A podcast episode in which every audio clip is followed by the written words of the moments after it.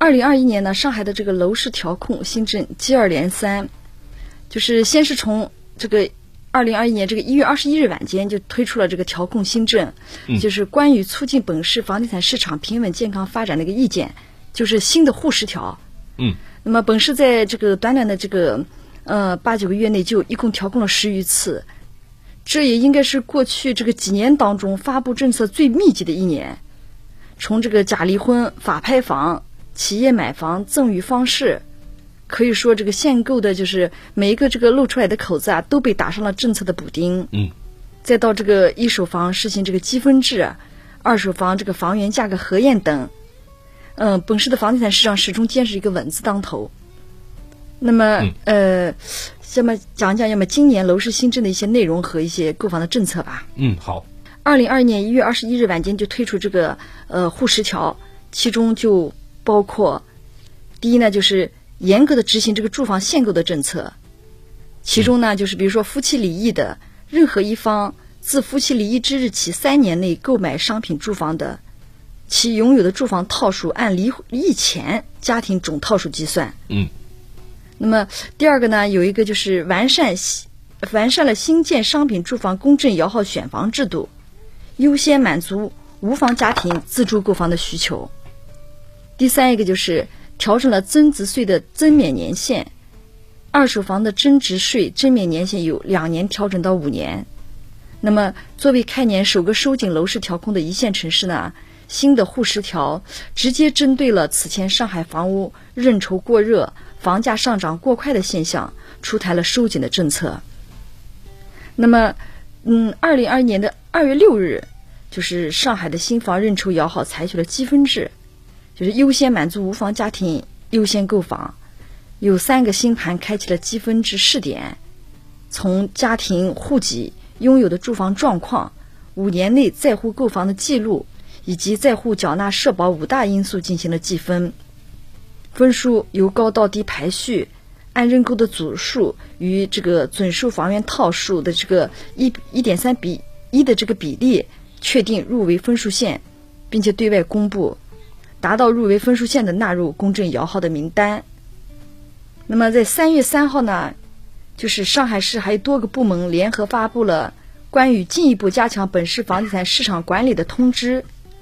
也就是沪七条，标志着上海正式进入了个人购房限售城市的行列。通知明确，实施住房限售，对按照优先购房政策购买的新建商品住房。在购房合同网签备案满五年后方可转让。五月二十八日发布限购套数最新规定，从严执行住房限售政策。就是在上海已经取得产证、已网签备案、已取得新房入围、获得认购资格等三种情况，在购买二手房查询名下套数中，均认定为购房套数。就是在此规定中，购房者已经获得一手房认购资格的，也将被认为购房套数。购房者呢，他在提交了这个认购新房资料审核，获得认购资格后，已被相关查询系统锁定。购房者如果没有成功选房，那么购房的套数将会被自动解锁。那么，这个呢，这此举将有效打击一边是打新，一边买二手房的行为。这也是上海坚持这个落实“房住不炒”的又一个新的举措。七月九号起，二手房价格核验的政策，上海呢在已经实施房源挂牌核验的基础上，增加价格信息的核验。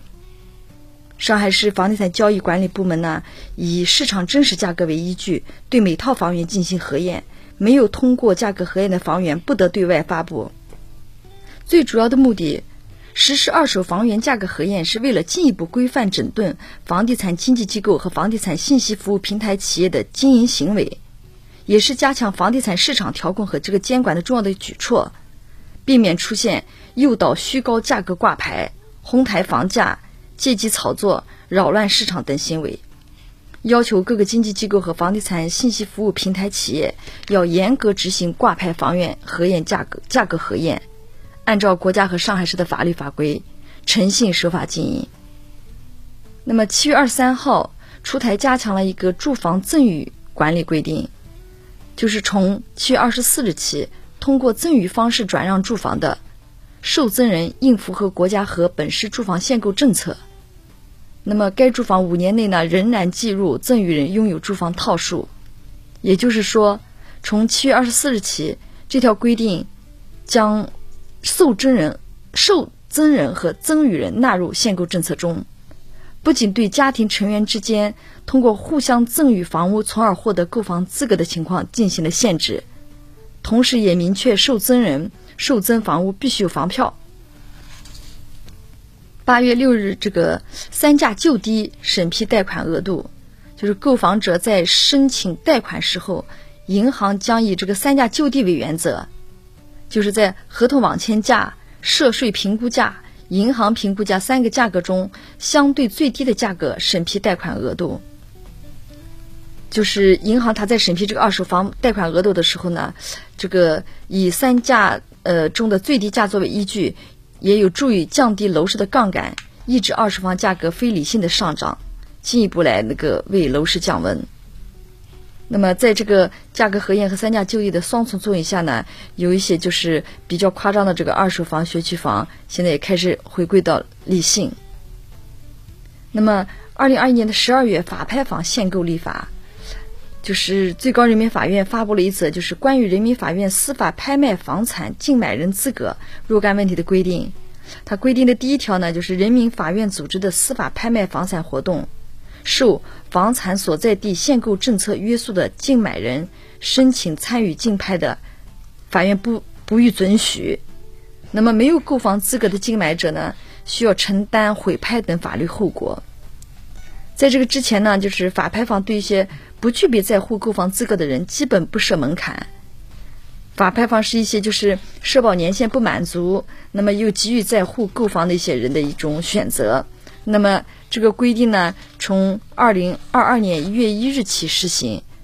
这个意味着就是说，法拍房将与各地方的限购政策保持一致，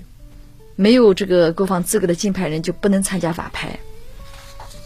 那么一系列的这个政策出台了，就是释放出来的信号就是，本市针对一手房的调控政策。仍然是优先满足无房家庭的自自住购房需求，牢牢坚持这个房子是用来住的，不是用来炒的定位，坚持这个稳地价、稳房价、稳预期。